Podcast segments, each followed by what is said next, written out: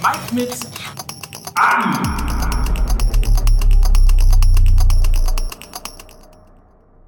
Hallo zusammen, eine neue Folge Mike mit AI. Ihr kennt das. Was ist die AI? Das ist, ich sag's mal ganz platt, die größte Sportdatenbank der Welt, um es auch um die Latte gleich richtig hochzulegen. Und da sind aus den letzten zehn Jahren aus wirklich fast allen Ländern, fast alle Wettbewerbe Daten drin. Und dann gibt es eine selbstprogrammierte AI, die versucht dann eben Anomalien zu finden, Korrelationen zu finden und daraus quasi ein bisschen die Wahrscheinlichkeiten in der Zukunft zu berechnen. Habe ich das so richtig wiedergegeben? Frage ich den äh, CEO von Player, der ist nämlich heute wieder hier. Schön, dass du da bist, Jan Wendt. Ja, Marc, vielen Dank für die Einladung. Anomalie hören wir natürlich nicht so gerne, aber im Grunde genommen ist das äh, richtig. Die KI versucht Muster zu erkennen, was macht einen guten Spieler aus und was macht einen nicht so guten Spieler aus und versucht das dann vorherzusagen. Was war jetzt an der Anomalie falsch? Nur um für mich. Das ist einfach so negativ und äh, äh das klingt so wie, äh, als einer das Bein hinterherzieht oder fünf Schritte zu spät kommt. Also es ist einfach Muster, Mustererkennung ist das einfachere und gängigere Beispiel. Okay, habe ich verstanden. Wir machen in dieser Folge ähm, Folgendes. Wir werden ein bisschen mit Jan plaudern oder ich werde ein bisschen mit Jan plaudern. Ihr habt ja im Vorfeld dieser Sendung relativ viele Fragen auch an uns geschickt. Die werden wir teilweise von Jan beantworten lassen und teilweise natürlich von äh, meiner schon geschätzten und gewohnten Moderationsavatarin. Ich habe sie Player genannt. Die wird also immer mal wieder auch hier in diese Sendung mit reinkommen und ein paar Fragen von euch äh, beantworten. Und ich, ich sag mal, das große und Ganze besprechen wir. Frage mal vorab, weil das immer mal wieder zur Einordnung vielleicht auch ganz wichtig ist. Warum glaubt ihr eigentlich, dass eure, dass eure Messungen quasi richtig sind? Dass das System, die Mathematik, alles das, was dahinter steckt, dass das auch funktioniert? Das ist eine gute Frage. Äh, das ist ja bei der, bei der Vorhersage gibt es ja keine absolute Wahrheit, ähm, denn es gibt ja keinen, keinen parallelen Handlungsstrang, an dem man sozusagen, wenn man Veränderungen vornehmen würde, sehen könnte, was dann passieren würde. Also es gibt nur eine, eine Realität und äh, die ist so, wie sie ist. Das Erste ist und das Einfachste ist, so wie auch eine KI antrainiert wird, sie wird antrainiert mit historischen Daten und tut halt 2023 so, als sei sie in 2018 und sagt das Jahr 2019 oder das Jahr 2021 voraus. Und die Ergebnisse fließen erstens in, die, in, das, in das Trainingsmodell mit ein und, und sind natürlich dann auch äh, an zweiter Stelle ein Gradmesser für die Akkuratesse, äh, die die ähm, Ergebnisse liefern.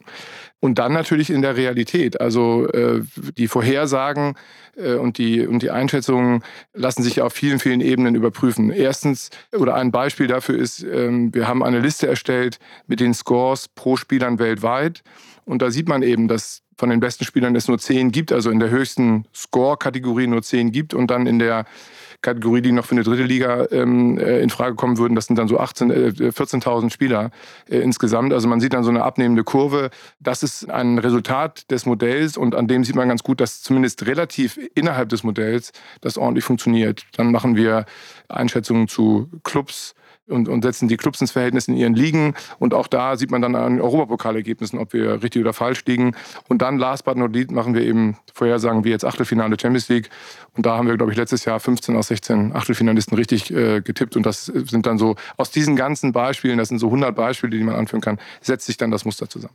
Punktgleichheit Bundesliga hatten wir ja auch ähm, in der letzten Saison so um den März herum. Und das endete dann ja auch leider so. Für dich ja nicht, aber für mich, mich äh, leider. Ich, ich, finde mal Outings in solchen Sendungen finde ich immer sehr. Ja, ähm, äh, ja muss man. Äh, Sorry. Wir sind ja neutral. Ja, wir sind, du, du und ich. wir sind total, total neutral. Date uns mal ganz kurz ab. Jeder, der sich an die Entstehung von Google erinnert, der weiß, das Google von damals ist nicht mehr das Google von heute. Das braucht natürlich Menschen, die dieses ganze System immer wieder updaten und äh, daran arbeiten. Ähm, wo wird bei euch geschraubt oder von deinem letzten Besuch bis heute? Hat sich da irgendwas weiterentwickelt? Ja, natürlich. Also die Lernkurve, das habe ich ja letztes Mal schon gesagt, die Lernkurve ist nach wie vor steil und bleibt auch ein paar Jahre steil. Die Weiterentwicklung erfolgt auf, äh, auf zwei Ebenen. Einmal auf der technischen Ebene das sind so Dinge, ich sage jetzt mal ein Beispiel, besonders wichtig für Vereine ist, äh, einen Spieler äh, eventuell die Position wechseln zu lassen.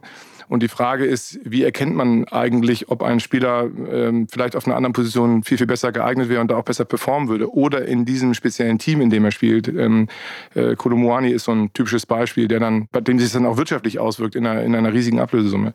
Das haben wir zum Beispiel gelöst. Das muss jetzt umgesetzt werden. Das ist ja immer so ein ganzer Prozess, wenn die Modelle hinten stehen und die AI das errechnet hat, bis das dann tatsächlich am Produkt Frontend ankommt. Das ist eine ganze, ganze Reise. Und das Zweite, mit dem wir uns äh, intensiv beschäftigen, um so ein zweites Beispiel zu nennen, äh, ist, äh, wie kann man eigentlich gute Trainer identifizieren, die dann sowohl von dem Spielermaterial, was in dem Verein äh, vorzufinden ist, oder auch von dem Spielsystem, die dann zu einem Verein gut passen. Äh, das sind ja dann in der laufenden Saison kommen ja immer so aktuelle Beispiele dann hoch. Das heißt, demnächst kann ich dich fragen, ist Kimmich eigentlich besser auf der Außenposition als auf der Sechserposition? Das kannst du heute schon, äh, äh, zumindest die Leute, die äh, eine höhere Gehaltsklasse haben als ich, äh, die können das heute schon bei uns beantworten. Ähm, bis es bei mir ankommt, dauert es noch einen Tag. Ich frage auch deshalb, weil ich ja hin und wieder hier auch ein bisschen Spott über mich ergehen lassen muss, insbesondere weil ich ja Harry Kane mit eurer Hilfe als ähm, sowohl zu teuer als auch mit zu wenig Einfluss auf die Tordifferenz bei den äh, Bayern äh, eingeordnet habe. Jetzt trifft er natürlich wie eine Maschine und ich bin der Gelackmeierte. wie bewertest du das? Kannst du mir irgendwie zur Seite springen oder hat sich da tatsächlich die Maschine mal komplett geirrt? Also, jetzt steigen wir in das Thema Stochastik ein. Ähm, das äh, kennen viele noch aus der Schule mit den sechs Millionen Mal den Würfel würfeln. So, genau. Da kommt eben, je mehr Würfe man macht, desto eher nähert sich die Zahl bei sechs Millionen Würfen diese eine Million an. Sie ist aber nie genau eine Million. Selbst wenn man mit 600 Millionen Mal den Würfel würfelt, dann kommen eben immer nur, dann nähert sich das asymptotisch an. Das ist also nie genau 100, 100, 100 Millionen äh, verteilt. Das ist schon mal die Grundvoraussetzung. Also eine einzelne Voraussage kann falsch sein. Wir müssen uns messen lassen an der Masse der Vorhersagen. Also sagen wir zehnmal Harry Kane voraus oder zehn Spieler vom Kaliber eines Harry Kanes, dann liegen wir eben neunmal richtig und einmal falsch. Also das als Grundvoraussetzung. Also das gilt für alle Vorhersagen. Man kann sich das vorstellen mit Sportwetten.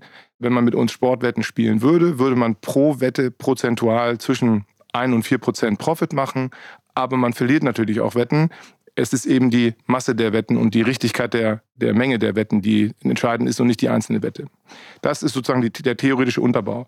Und dann zum praktischen Thema von, von Harry Kane finde das immer äh, sehr spieltagsgetrieben. Also wir haben jetzt Spieltag 12, der hat in der Tat getroffen wie eine Tormaschine. Ich kann mich aber nicht daran erinnern, dass wir in irgendeiner Aussage oder du auch gesagt haben, der würde keine Tore schießen. Der kann 50 Tore schießen und wir würden in der Vorhersage nicht falsch liegen. Wir haben gesagt, er hat keinen Einfluss auf die Tordifferenz. Und da mal so ein paar Beispiele. Die aktuelle Tordifferenz der Bayern beträgt 34 plus. Ende letzter Saison waren es 54 plus. Die Saison davor waren es 60 plus. Also in der Nicht-Lewandowski-Saison und in der Lewandowski-Saison waren es 60. In der Nicht-Lewandowski-Saison waren es 54. Und zum gleichen Zeitpunkt waren es jeweils 28. Also Spieltag 12 waren es 28 Tore Tordifferenz. Jetzt sind wir mit 34 nicht so weit weg ich finde, das ist schon sehr früh, um da den Stab zu brechen. Ich würde mal sagen, wir sind da absolut im Soll und gucken mal, wo wir da am Ende enden.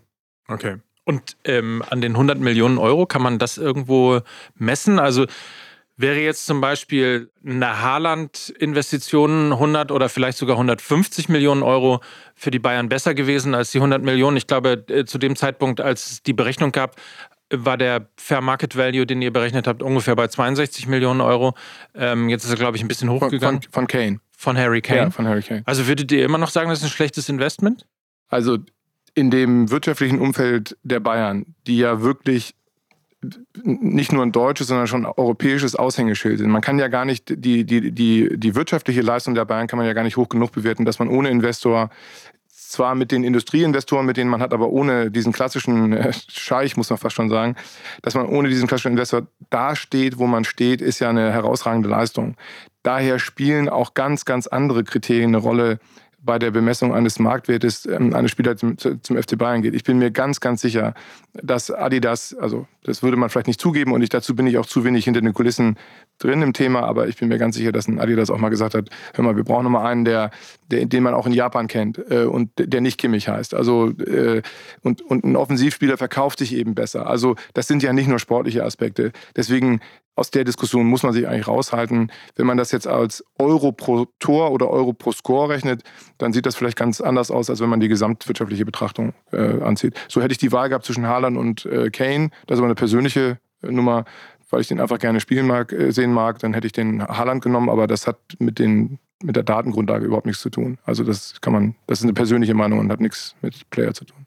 Ich habe es ja heute schon angekündigt. Wir werden heute einen ganzen Block Fragen äh, von euch beantworten. Das mache ich ähm, wie immer und wie gewohnt mit meinem Moderationsavatar. Aber ich habe auch ein paar Fragen äh, von den Hörern an dich mitgenommen. Das sind vor allen Dingen die theoretischen Fragen. Eine Kane-Frage kommt immer wieder, die haben wir gerade, glaube ich, beantwortet. Aber es gibt zum Beispiel eine sehr spannende Frage von Marcel Richter. Inwiefern sind im weitesten Sinne psychologische Faktoren wie zwischenmenschliche Chemie, Mannschaftsgefüge und ähnliches durch die KI quantifizierbar? Wie fließen diese Dinge ein oder, falls sie im Moment nicht einbezogen werden, wie groß schätzt man die Lücke, die dadurch möglicherweise entsteht? Indirekt fließen solche Kriterien natürlich ein. Also ein Spieler, der ähm, äh, jedes Spiel äh, gemacht hat in zwei verschiedenen Teams, in denen er in den letzten sechs Jahren äh, gespielt hat, da wird man davon ausgehen, das ist ein klassischer indirekter Faktor, da wird man davon ausgehen, dass der jetzt nicht ähm, der, der, zwischenmenschlich der schlimmste Mensch auf, auf Erden ist. Also das, der wird ja mit, wenn man jetzt sechs Jahre Profifußball gespielt hat, dann hat man wahrscheinlich mit irgendwie, kommen ja jedes Jahr neue Spieler dazu und gehen Spieler ab. Also man hat bestimmt mit 50, 60 Spielern gespielt im, im Laufe dieser sechs Jahre. Ähm, und das äh, wird so ein Thema sein. Wir messen in der Aktivität im Spiel bestimmte psychologische Faktoren. Die sind aus den Daten ableitbar. Ich gebe mal zwei Beispiele. Das ist das Aktivitätenniveau, das ein Spieler hat über die Gesamtspielzeit eines Spiels, also über die 100 Minuten, die so ein Spiel in der Regel geht. Da messen wir wie, wie ist sein Aktivitätenlevel, also absolut gesehen, und wie qualitativ hochwertig sind die Aktivitäten. Und da sieht man interessante Kurven. Viele Spieler kippen zum Ende des Spiels ab. Das sind ja klassische, die letzten zehn Minuten, in denen viele Tore fallen. Das messen wir. Wir messen das nicht nur absolut, sondern wir messen das auch immer in Relation zum Gegner. Wir sagen also einem Verein, äh, dieser Spieler gegen die Top-Mannschaften einer Liga äh, hatte eine konstante Leistung. Viele Spieler gehen zum, zum Ende der ersten Halbzeit nach oben sacken dann zum, in der Mitte der zweiten Halbzeit äh, ab, steigern sich ein bisschen und dann fallen sie zum Ende nochmal ab. Das ist eine klassische Kurve. Da gibt es aber Spieler, die die deutlich äh, verändern. Das sind so die, was würde man da sagen, Mentalitätsmonster. Das sieht, das sieht man an den Kurven. Also das ist so eine Art indirekter Mechanismus, mit denen aber psychologische, in diesem Fall motivatorische Aspekte gemessen werden.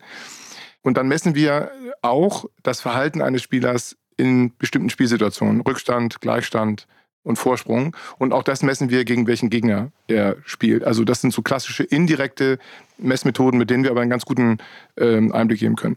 Wir hätten natürlich gerne Psychogramme, psychologische Tests und so weiter, die wir einfließen lassen würden. Es gab mal so, ein, so eine Idee, mit Grundschulzeugnissen zu arbeiten, um aus bestimmten Schulnoten in der Grundschule kognitive Fähigkeiten abzuleiten. Das ist sozusagen alles Work in Progress. Im Moment machen wir das indirekt. Aber ein Spieler, wir messen den Spieler ja insgesamt. Ein Spieler, der jetzt immer unmotiviert ist und immer zu spät zum Ball kommt, weil er eben nicht motiviert ist, das lässt sich in den Daten zumindest indirekt messen. Also ein Spieler, der hoch motiviert ist, ist immer rechtzeitig da und kriegt dann eben auch hohe Scores in den einzelnen Attributen. Dann lass uns mal ganz kurz, äh, jeder Spieler hat wie viele ähm, Datenmesspunkte?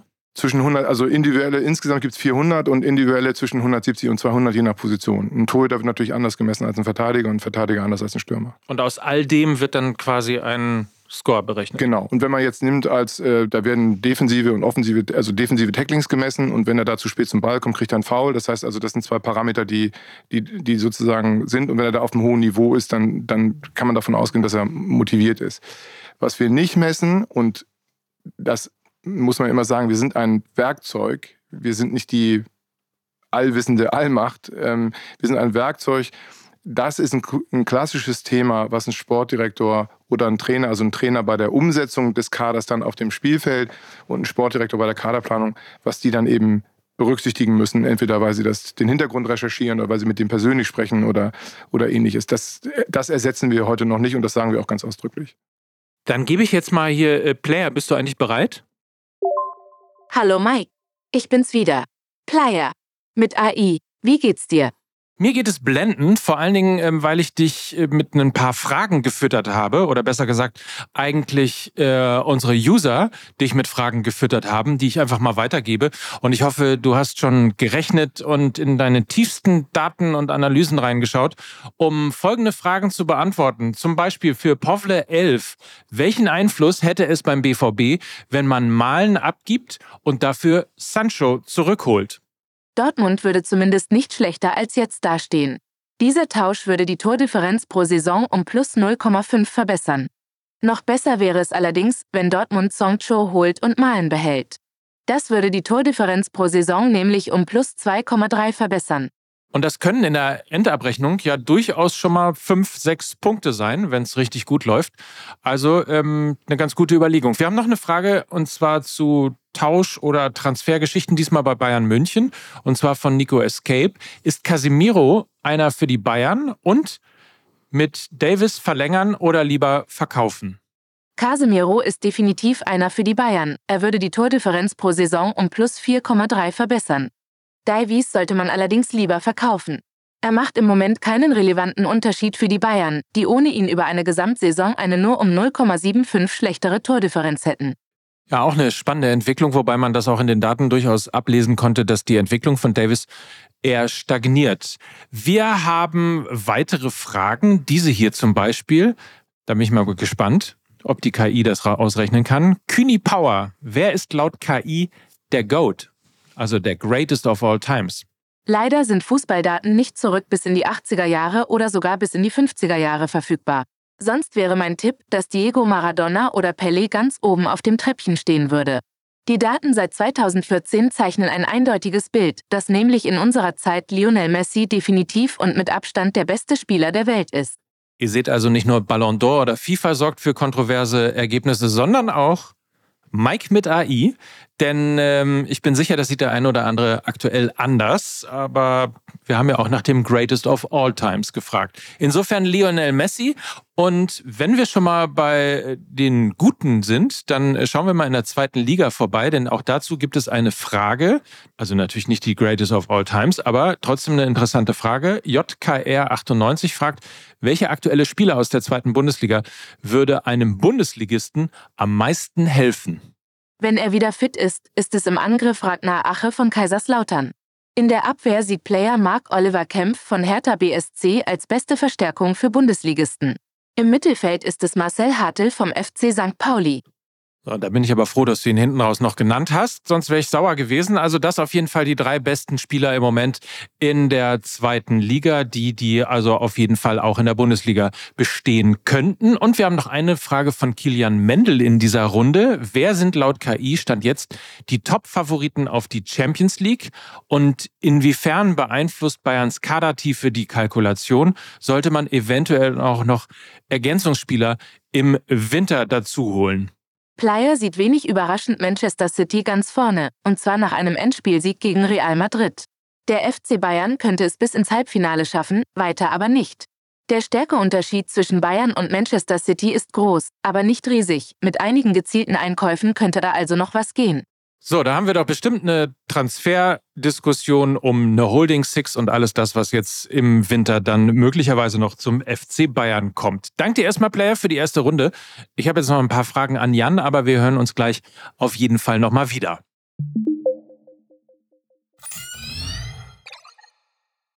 This episode is brought to you by Shopify. Forget the frustration of picking commerce platforms when you switch your business to Shopify, the global commerce platform that supercharges your selling wherever you sell. With Shopify, you'll harness the same intuitive features, trusted apps, and powerful analytics used by the world's leading brands. Sign up today for your $1 per month trial period at shopify.com slash tech, all lowercase. That's shopify.com slash tech. So, das ist die erste Runde unserer Fragen oder eurer Fragen. Jan ist immer noch hier, Jan Wendt, der CEO von Player, der uns ein bisschen Einblicke heute gibt in das, ähm, was so erforscht wird, was er selber gerade macht, wie es weitergeht mit Player. Ich habe aber auch noch eine interessante Frage für dich und zwar ähm, von Enjoy Genoy. Ihr habt wirklich sehr interessante Namen auf äh, Instagram, muss man mal sagen an dieser Stelle. Werden die Daten anhand der Ergebnisse nach jedem Wochenende angepasst? Ja. Das ist eine sehr einfache Antwort. Also das heißt, alles wird, alle, es sind über 200.000 Spieler da drin? Oh, wir haben jetzt gerade, ich habe gerade heute Morgen äh, bei, einer, bei einer Präsentation für einen englischen Club gesehen, äh, 200, über 280.000 mittlerweile. Das heißt, jeder, der ein neues Spiel macht, am Wochenende, in der Regel ja, oder unter der Woche, wenn eben Champions League europäisch oder, Inter oder Pokal oder was auch immer ist, nach jedem Spiel wird für jeden Spieler jeder Datensatz neu oder aktualisiert. Ja, also abhängig von der Liga und vom Spieler mal wöchentlich. Ähm, es kann auch mal sein, dass wir bei europäischen Pokalen oder bei, bei Länderspielen das dann im vier Wochen Turnus einfließen lassen, einfach aus, der, aus einer vereinfachten Geschichte heraus. Aber monatlich ist der Score immer auf dem neuesten Stand und wird neu berechnet. Dazu muss man aber sagen, dass die Schwankungen, also es gibt sozusagen zwei Schwankungsfaktoren. Der, die eine Schwankung ist tatsächlich die Performance eines Spielers. Man wundert sich, dass das relativ stark schwankt, also auch bei etablierten Spielern äh, äh, in, den, in den Daten relativ stark schwankt. Und dann natürlich auch in der Datenerfassung. Nicht jeder Spieler macht eben 150 äh, Kopfbälle pro Spiel. Ähm, und da muss man eben, deswegen nehmen wir ja die Zeiträume der, der Scoreberechnung, gehen ja ein bisschen länger, in der Regel über, über äh, zwei Jahre mit einer unterschiedlichen Gewichtung. Der, die aktuelleren Spiele haben eine stärkere Gewichtung in der, in der Berechnung, also das macht die KI automatisch. Ähm, äh, sodass das eben äh, ausgeglichen wird, diese Schwankungen ausgeglichen werden. Also das ist nicht eine hohe, also nicht, diese hohe Volatilität, die in den Daten drin ist, dass die eben ausgeglichen wird. Verstehe. Statistik ist das Herz von Wahrscheinlichkeitsberechnung, oder? Ist ein Teil der Wahrscheinlichkeitsberechnung. Statistik ist aber ein Teil der Beweiskette. Also wenn du etwas vorhergesagt hast und dann, also wenn du sagst, im nächsten Jahr wählen 80 Prozent der Leute grün, und dann machst du statistische Auswertungen im nächsten Jahr, dann ist das ja ein Teil der, der Vorhersagebeweisführung, die wir gerade ja auch am Anfang gerade angesprochen haben. Weil das war ja so mit, ähm, das fand ich ehrlicherweise total faszinierend. Das war ja so mit die erste Statistik, die aus den Daten rausgezogen ja. wurde, ähm, dass man sich über das Scouting Gedanken gemacht hat und festgestellt hat, so richtig effektiv ist das Scouting-System, wie es funktioniert hat oder teilweise auch heute noch funktioniert, nicht. Ich mag den Begriff nicht so gerne. Lass uns das doch andersrum formulieren. Da ist auf jeden Fall noch äh, ein unfairer Vorteil in den Scouting-Systemen, die mit einer KI arbeiten, zu finden. Ich weiß, worauf du hinaus willst und ich muss auch die Zahlen, finde ich heute noch äh, total faszinierend. Aber da gibt es ja auch andere äh, interessante Statistiken. Ähm, man kann zum Beispiel den, den Stand des deutschen Fußballs ganz gut, ganz gut an Statistiken ablegen. Wo sind wir eigentlich und so. Aber eine Statistik ist immer rückwärts gerichtet. Das muss man immer sagen. Das ist ein Analysetool, mit dem man die Vergangenheit sozusagen seziert. Das nützt einem nur etwas, um Rückschlüsse zu ziehen, aber es nützt einem nichts, um die Zukunft sozusagen zu, zu planen, so wie wir das machen.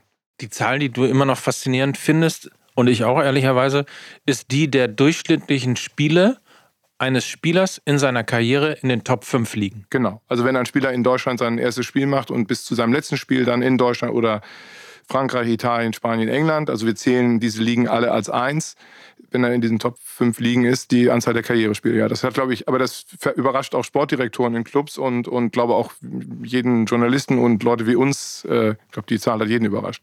Also um es mal, um's mal äh, für alle, die die Zahl noch nicht kennen, um es mal spannend zu machen, ähm, 34 Spieltage gibt es in einer Saison in der Bundesliga. Äh, 38 Spieltage gibt es ähm, zum Beispiel in Spanien und auch in England. Und Karrierespiele macht in den Top 5 Ligen im Schnitt ein Spieler wie viel? 27. Also noch nicht mal eine ganze Saison. Nicht mal eine ganze Saison.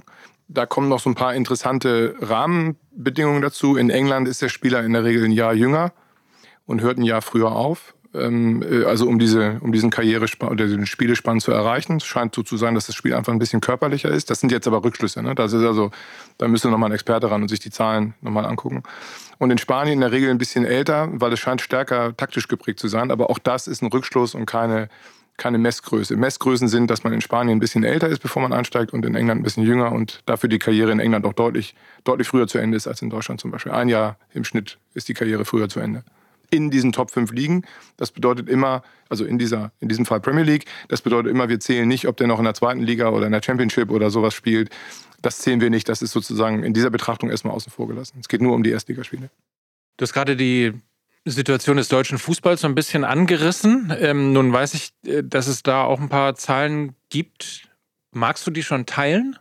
Die kann man, glaube ich, das ist schwierig jetzt hier so die mündlich vorzutragen, aber äh, die, äh, wir haben uns mal angeguckt, wie die ähm, Scores pro Mannschaft, es gibt ja unterschiedliche Scoreberechnungen. Als ich das letzte Mal hier war, haben wir darüber schon mal kurz gesprochen. Es gibt Nominalscores äh, und Effektivscores. Der Nominalscore umfasst immer den ganzen Kader oder einen Teil äh, des Kaders. Ähm, und dann gibt es den Effektivscore, das ist der Durchschnittswert aller elf Spieler, die auf dem Platz stehen pro Minute. Ähm, und da sieht es für den deutschen Fußball im Moment nicht gut aus. In, in, äh, also wenn man die Score, egal welchen Scorewert man nimmt, der deutsche Fußball ist da an Position 5. Ähm, ist, glaube ich, auch, jetzt kommen wir wieder in das Interpretationsrevier. Ich glaube, es ist auch nachvollziehbar, weil immer mehr kleine Vereine also wirtschaftlich kleinere Vereine, kleiner Verein ist jetzt, muss man mal aufpassen, wirtschaftlich kleinere Vereine, Heidenheim, äh, Darmstadt, ähm, das, das kann eben vom wirtschaftlichen, von der Gewichtung oder vom wirtschaftlichen Gewichten HSV oder Schalke nicht ersetzen oder in Berlin. Ähm, und äh, dadurch nimmt die Scorezahl in der Bundesliga den fünften Platz ein unter allen großen Ligen. Das heißt, die deutschen Mannschaften, gerade in der Kadertiefe, äh, äh liegen, liegen da den anderen Ligen äh, hinterher. Ist jetzt kein dass die Premier League weit vorne liegt, da muss man jetzt keinen, da brauchen wir auch keine KI dafür, aber dass wir sozusagen hinten uns mit äh, Frankreich und, und äh, Italien sozusagen äh, betteln um den, um den fünften Platz, das fand ich selber auch total überraschend. Ist aber nachvollziehbar. Also wir haben eben einen wirtschaftlichen Tanker da vorne fahren und dann ein paar wirklich gut aufgestellte Vereine und dann haben wir eben so peu à peu wird ja die wird ja die, das Mittelhaus der oder das Mittelfeld der Liga und das Ende der Liga, das wird ja ersetzt durch kleinere Vereine und das merkt man dann irgendwann auch. Ich habe übrigens gerade mal nachgeguckt. Äh, Folge 4 bist du da gewesen, zusammen mit Philipp Westermeier. Also ähm, wer Lust hat, das nochmal nachzuhören, da, da ist auch, glaube ich, theoretisch nochmal wahnsinnig viel erklärt worden, wie das Ganze funktioniert und wie man das Ganze in Relation setzt und ähnliches. Also äh, Mike mit AI, das große Bundesliga-Ranking, Folge 4. Kann man übrigens auf Spotify auch äh, sich ein Video anschauen, das läuft parallel, wenn man also wissen möchte, wie die Anwender aussieht weiß nicht, ob das sozusagen ein, ein Grund sein sollte, sich das anzugucken, aber die, die Folge ist auf jeden Fall hörenswert. Ja, das muss ich auch sagen. Gibt es irgendwas, gibt's irgendwas an Daten ähm, oder an Statistik oder an Erkenntnissen, ähm, die rausgekommen sind, die, ähm, wo du gedacht hast, das gibt es doch nicht? Also irgendwie so, ich meine, das mit, den, mit dem Scouting ist ja schon, ja, äh, ist ja schon irre. Vor allen Dingen, wenn die Zahlen dann noch runtergehen, wenn es um sozusagen das, das schlechteste die schlechtesten 50 Prozent, also in ja. Anführungsstrichen ja. schlechtesten 50 Prozent geht. Oder auch, wenn es um Talente geht, wenn es um, um, um Spieler geht, die unter 18 sind. Ja, ja. diese 18, die wollten wir vielleicht nochmal eben kurz erwähnen. Also wenn ein Spieler bei seinem ersten Einsatz, und Einsatz bedeutet immer mindestens eine Minute gespielt, wenn er bei seinem ersten Einsatz 18 Jahre alt ist, dann sind die unteren 50 Prozent, machen 1,7 Spiele in der Bundesliga. Das bedeutet also, wenn wir das jetzt mal hochrechnen, da sind nicht die Spieler erfasst, die einen Vertrag haben, aber die noch gar nicht gespielt haben. Also dann würde man das hochrechnen, dann würde man so auf 60, 70 Prozent kommen, in denen ein Verein nicht richtig liegt bei einem 18-Jährigen. Wenn man das dann vergleicht mit diesem quasi schon automatischen Reflex, dass der zwei Spiele gespielt hat über zehn Minuten und dann geht der Preis nach oben, das passt einfach nicht zusammen. Also da ist sozusagen Intuition und und Daten geben da nicht ein einheitliches Bild ab. Ja, das äh, das finde ich so, das war so eine der großen, oder das ist eine der Zahlen, die mich am wirklich, wirklich überrascht hat. Ja, aber ich dachte, das wäre, wenn, wenn ein Verein einen Spieler für geeignet hält, in der Bundesliga zu spielen, also ihm einen Vertrag gibt, das ist ja so die erste Stufe, und dann in der zweiten Stufe ihn auch für fähig hält, im Spiel zu spielen und ihn so ein paar Minuten einsetzt, dass man da so statistisch so falsch liegt, das hätte ich nie gedacht. Also das war wirklich eine große Überraschung. Würdest du dann auch sagen, dass das, ähm, das ist ja wie ein Hype, ne? Also ja. ich weiß nicht, ob er ein bisschen jetzt abgeflacht ist, aber es ist ja so ein Hype, dass man unbedingt wahnsinnig junge Spieler haben muss. Ja. Durch Mokoko möglicherweise auch mit äh, sozusagen befeuert. Bellingham, Borussia Dortmund hat da ja viele äh, rausgebracht, ohne Frage. Ja. Würdest du auch sagen, die sind zu teuer? Also ein Spieler, der, äh, das ist ja ein wirtschaftliches Modell, ist ja wie ein Venture Capital Modell. Also wenn der Spieler nachher, also wenn ich als Verein hm, vier Spieler aus der Kategorie in den Kader reinnehme oder in mein Leistungszentrum oder wie immer er sie im Verein unter Vertrag nimmt. Und dann kommt einer durch, der, weiß ich nicht, 50 Millionen erwirtschaftet oder je nach Verein sozusagen aus diesem Vierer-Wirtschaftssystem ein Profitmodell macht. Dann kann man erstmal wirtschaftlichen Verein ja nicht sagen, das ist ein Fehler, weil er eine Trefferquote von 25 Prozent hat. Ähm, also insofern äh, die Zahl oder die Aussage absolut würde ich nicht stehen lassen. Aber in der Relation, wenn man jetzt die Masse der Spieler sieht, dass ein 18-Jähriger eben automatisch nach oben geht, dann würde ich sagen, ja, das ist in der Regel überteuert. Das müsste man differenzierter betrachten ähm, aus der wirtschaftlichen Sicht und auch aus der sportlichen Sicht. Also das ist ja der, der Spieler hat ja nicht nur einen wirtschaftlichen Effekt auf den Verein, sondern er soll ja erstmal den Verein besser machen und sportlich sozusagen in, dahin bringen, wo der Verein hin will. Ähm, aber das in beiden Fällen, wirtschaftlich und sportlich, ist das in der Regel, die Trefferquote haben wir gerade angesprochen, die ist eben äh, vielleicht zu 25, 30 Prozent korrekt. Und dann müsste der Verein eben selbst entscheiden, ob das in seinem Gesamt äh, nicht, jede, nicht, jede, jede Vorhersage stimmt. Also auch dem Verein kann man nicht den Vorwurf machen, dass er eben Spieler auch mal holt, die nicht funktionieren. Aber in der Masse sollte das eben dann mindestens finanziell einen positiven Aspekt haben. Abschließende Frage. Wir haben jetzt viel über Scouting und über Spieler und Entwicklung von Spielern und ähnliches gesprochen. Was steht uns denn alles noch bevor? Also ich weiß natürlich irgendwie, dass das nicht das Einzige ist, was eine solche KI kann. Aber ähm, an, an dich konkret gefragt, was glaubst du, wie weit entwickelt sich das? Meinst du jetzt im Fußball oder allgemein? Du, jetzt fangen wir erstmal mit dem Fußball an. Ja, ich glaube, dass das, äh, äh, dass sehr viele Entscheidungen äh, innerhalb des Spiels äh, von einer KI beeinflusst werden können. Also wie führe ich jetzt einen, einen Einwurf aus oder gerade bei, bei das Ecken ist ja schon so ein abgenudeltes Modell. Ähm, aber ich glaube, dass Ecken in bestimmten Situationen, ich glaube, dass die Torhüter mit KI trainiert werden, äh, dass äh, man relativ genau vorhersagen kann. Das geht ja um, in welchem Stadion sind wir, an welchem Wochentag sind wir wie sind die Wetterbedingungen, wie ist der Spielstand, wer ist der Torhüter, wer ist der Elfmeterschütze. Und da glaube ich, dass man auf diesen auf diesen äh, und, und gerade Temperatur und, und äh, Wetterbedingungen habe ich gerade erwähnt, aber Wind und Kälte und sowas. Ich glaube, dass man da sehr präzise vorhersagen kann, wohin der Elfmeter geschossen wird. Also das wäre so ein typisches Thema, bei dem ich glaube, dass KI in das Spiel Einzug hält. Ähm, Verletzungsprävention äh, und Rekonvaleszenz wird ein Riesenthema sein für KI. Das ist noch ein bisschen ein Thema der, der Daten. Ähm, also ich glaube, es wird in vielen kleineren Gebieten Einzug halten und dann der größte Effekt wird, glaube ich, sein aus den taktischen Spielsystemen. Also das, äh, das ist die Datenlage eben so, dass noch nicht alles erfasst ist, aber ähm, das wird so der nächste große Schritt sein, dass man genau sagen kann, äh, so muss man das verteidigen. Also so ein bisschen wie im Schach. Ja, das wird so Standard ähm, ähm, Modelle geben und dass man genau weiß, wie man bestimmte Spielzüge verteidigt und äh, wie man bestimmte Spielzüge durchführen muss, äh, wie Mannschaften aufgestellt sein müssen, welche Spieler zusammenspielen müssen, etc. Da wird es große Fortschritte geben. Ob uns das gefällt oder nicht, ist eine andere Frage. Ich wollte gerade sagen, Fußballromantiker warst du nie, oder? Nee, ehrlich gesagt nicht. Nee, ich war immer, ich war immer äh, da. Mich hat das immer interessiert und ich wollte es immer verstehen, weil mir war das zu viel, zu viel ähm, chaotisch sozusagen. Ich, äh, also das ist ja aus der Fußballromantik in, in, äh, nicht, nicht, nicht anders bezogen, aber für mich war das immer zu chaotisch und ich äh, freue mich jetzt, dass ich auf dem, auf, dem, auf dem Level bin, dass ich diese Zusammenhänge besser verstehe. Also das macht mir großen Spaß. Mir hat es großen Spaß gemacht, dass du hier warst. Wenn du nichts dagegen hast, unterhalte ich mich jetzt noch ein bisschen mit meinem Moderationsavatar. Wir haben noch ein paar Fragen abzuarbeiten. Sehr gerne. Vielen Dank für die Einladung. Und ähm, dann sehen wir uns turnusmäßig, hören wir uns mal hier wieder, ähm, wenn es was Neues zu berichten gibt. Auf jeden Fall vielen Dank für die Einblicke und toi toi toi. Vielen Dank. So, Player, damit zurück zu dir. Wir haben noch eine Frage von den Usern und dann haben wir noch ein kleines Geschenk sozusagen an alle Fans von äh, Bayern München, Union Berlin, Borussia Dortmund oder Bayer Leverkusen. Wir äh, werden nämlich mal berechnen, wie das Spiel ausgeht. Also jetzt am Wochenende. Aber erstmal die Frage, und zwar die zum äh, Thema Girassi. Und die kommt von Philipp Deregowski. Er sagt, wie würde ein möglicher Wechsel in der Winterpause von Girassi vom VfB Stuttgart auf den weiteren Verlauf sich auswirken? Was wäre ein fairer Preis, unabhängig von der Ausstiegsklausel? Und welche Vereine würde er überhaupt besser machen? So, Philipp, das ist deine Antwort? Ich sehe in Girassi einen für Stuttgart überaus wichtigen Spieler.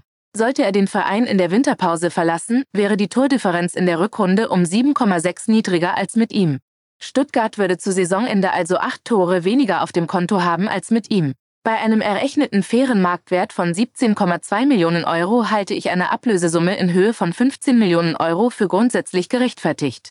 Diese Ablösesumme würde sich noch nach oben oder unten verändern, je nachdem zu welchem Verein er wechseln würde. In der Bundesliga würde Girassi jedes Team stärker machen. Dabei profitieren naturgemäß die schwächeren Teams in der Regel mehr. Am meisten würden Augsburg und interessanterweise Frankfurt profitieren, am wenigsten Bayer Leverkusen und der FC Bayern. Und dann zum Schluss mal eine, ich will gar nicht sagen Spielerei, sondern eine Neuerung, mit der wir in nächster Zeit ein bisschen öfter experimentieren werden. Denn wir haben am Samstag ein sehr spannendes Spiel für Union Berlin. Die treten an bei Bayern München und ähm, müssen es irgendwie schaffen, vielleicht nicht zu verlieren zumindest. Und dann ist natürlich das absolute Topspiel am Sonntag um 17.30 Uhr Bayer Leverkusen gegen Borussia Dortmund. Und da haben Player und ich auch mal in die Zahlen und Daten reingeguckt. Und Player, die erste erste Frage mal an dich. Wie Können denn die Bayern gegen Union Berlin spielen oder hat Union Berlin überhaupt eine Chance gegen die Bayern? Die beste Formation für die Bayern gegen Union Berlin ist ein 4-3-3. Damit wird Bayern höchstwahrscheinlich gewinnen, denn die Tordifferenz liegt bei 1,277. Für Union Berlin ist ein 3-5-2 die beste Formation. Damit drücken sie aber die Tordifferenz auch nur auf minus 0,8. Ich gehe von einem Sieg der Bayern aus. So, und ein Spiel haben wir noch. Wie gesagt, Bayer Leverkusen gegen Borussia Dortmund, das absolute Knallerspiel an diesem Wochenende. 17.30 Uhr am Sonntag. Wie geht's aus? Bei Bayer Leverkusen gegen Borussia Dortmund tippe ich auf ein Unentschieden oder einen knappen Sieg für Bayer Leverkusen. Vor allem, wenn Leverkusen im 4-2-3-1 spielt. Dann liegt die Tordifferenz bei plus 0,326. Das beste System für den BVB ist ein 4-3-3. Übrigens mit Füllkrug und Mukoku zusammen. So, spannende Erkenntnis auf jeden Fall. Mal gucken, vielleicht wird es ja in Dortmund, in Leverkusen, bei Bayern München oder Union Berlin gehört. Ansonsten äh, danke euch fürs Zuhören und vor allen Dingen danke dir, Player, dass du hier warst. Es ist immer so schön mit dir, Mike, aber ich muss jetzt weiter. Termine, Termine, Termine. Du kennst das ja. Aber ich freue mich schon aufs nächste Mal. Bin schon gespannt, mit welchen Fragen du mich da löchern wirst. Bis dahin. Also löchert uns weiter mit euren Fragen, schickt sie per PM, wie man ja so neudeutsch sagt, bei Instagram, entweder bei Fußball MML oder bei mir. Und dann hören wir uns in 14 Tagen wieder zu Mike mit AI. Und das war eben Mike mit AI für Fußball MML. Tschüss. Mike mit AI.